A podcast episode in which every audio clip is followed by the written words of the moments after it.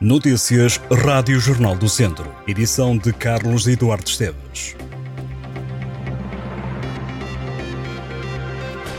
Seis e cinco anos de prisão efetiva são as penas para os quatro estudantes acusados de violarem à vez uma jovem de 18 anos em Viseu.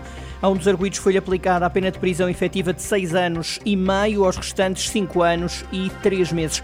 Uma pena inferior por estarem ao abrigo do Estatuto de Jovem Adulto, que é aplicado a pessoas entre os 16 e os 21 anos. Os quatro homens, entre os 17 e os 21 anos, têm ainda a pena acessória de expulsão do território nacional e o pagamento de uma indemnização de 15 mil euros a dividir pelos quatro. Tudo aconteceu em fevereiro do último ano, durante uma saída à noite.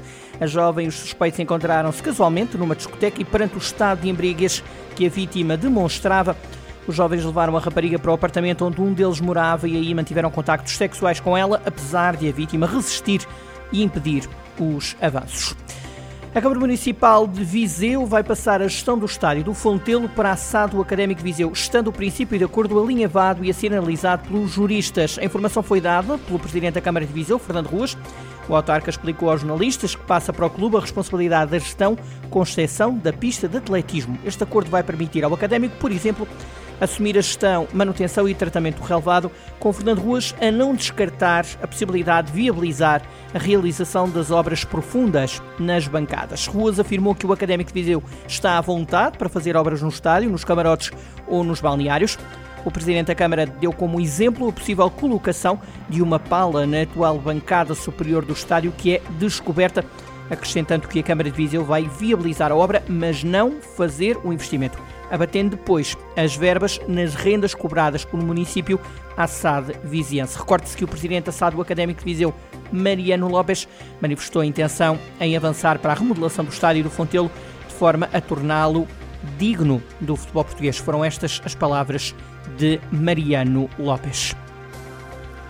O Ministro das Infraestruturas, João Galamba, voltou a assegurar que as obras no troço do IP3, entre Santa Combadão e Viseu, estarão no terreno em 2024 e reiterou que o concurso público vai ser lançado o mais rapidamente possível. A garantia foi dada no Parlamento durante uma audição em resposta às perguntas colocadas por deputados do PS e do PST eleitos por Viseu, que questionaram o ministro sobre o eventual lançamento da nova empreitada. O socialista José Rui Cruz foi um dos parlamentares da região a interrogar o ministro, questionando sobre o calendário do projeto. Já o deputado do PSD Guilherme Almeida confrontou João Galamba, lembrando que o projeto IP3 foi inicialmente lançado em 2018 e com previsão para acabar no primeiro semestre do próximo ano.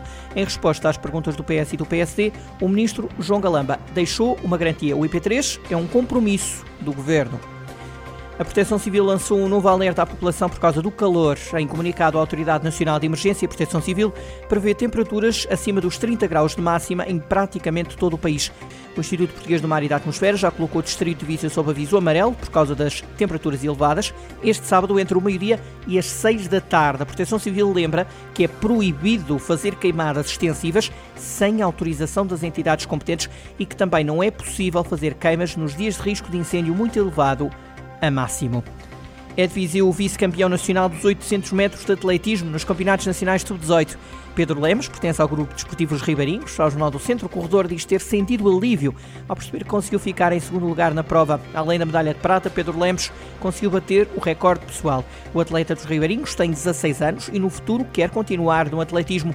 Paulo Frias, presidente dos Ribeirinhos, entende que esta conquista é muito importante para o clube. Na prova em que Pedro Lemos foi medalha de prata, participaram 548 jovens em representação de 121 clubes. Esta é uma das provas com mais participantes a nível nacional. O novo presidente do Clube Desportivo de Sinfãs já definiu o objetivo para a próxima época conseguir levar já o clube ao Campeonato de Portugal e por lá se manter por muitos anos. Vítor Pereira foi recentemente eleito presidente do clube após vários anos como vice-presidente. A subida de divisão é um claro objetivo para esta nova direção. Ao Jornal do Centro, Vítor Pereira refere que há infraestruturas e adeptos apaixonados pelos Sinfãs e acredita que estão reunidas as condições para o clube subir e ficar nos campeonatos nacionais durante vários anos. O dirigente quer também aumentar o número de sócios do Sinfãs. Em relação às modalidades, o presidente aponta a autossustentabilidade como uma meta.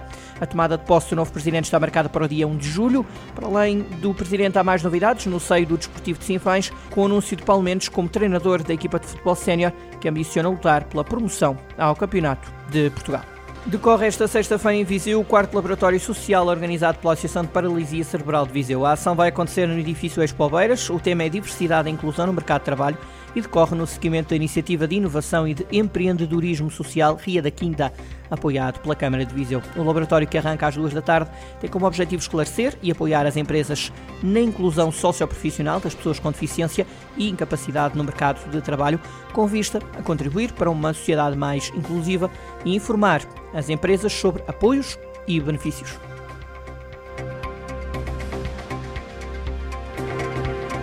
Estas e outras notícias em jornaldocentro.pt.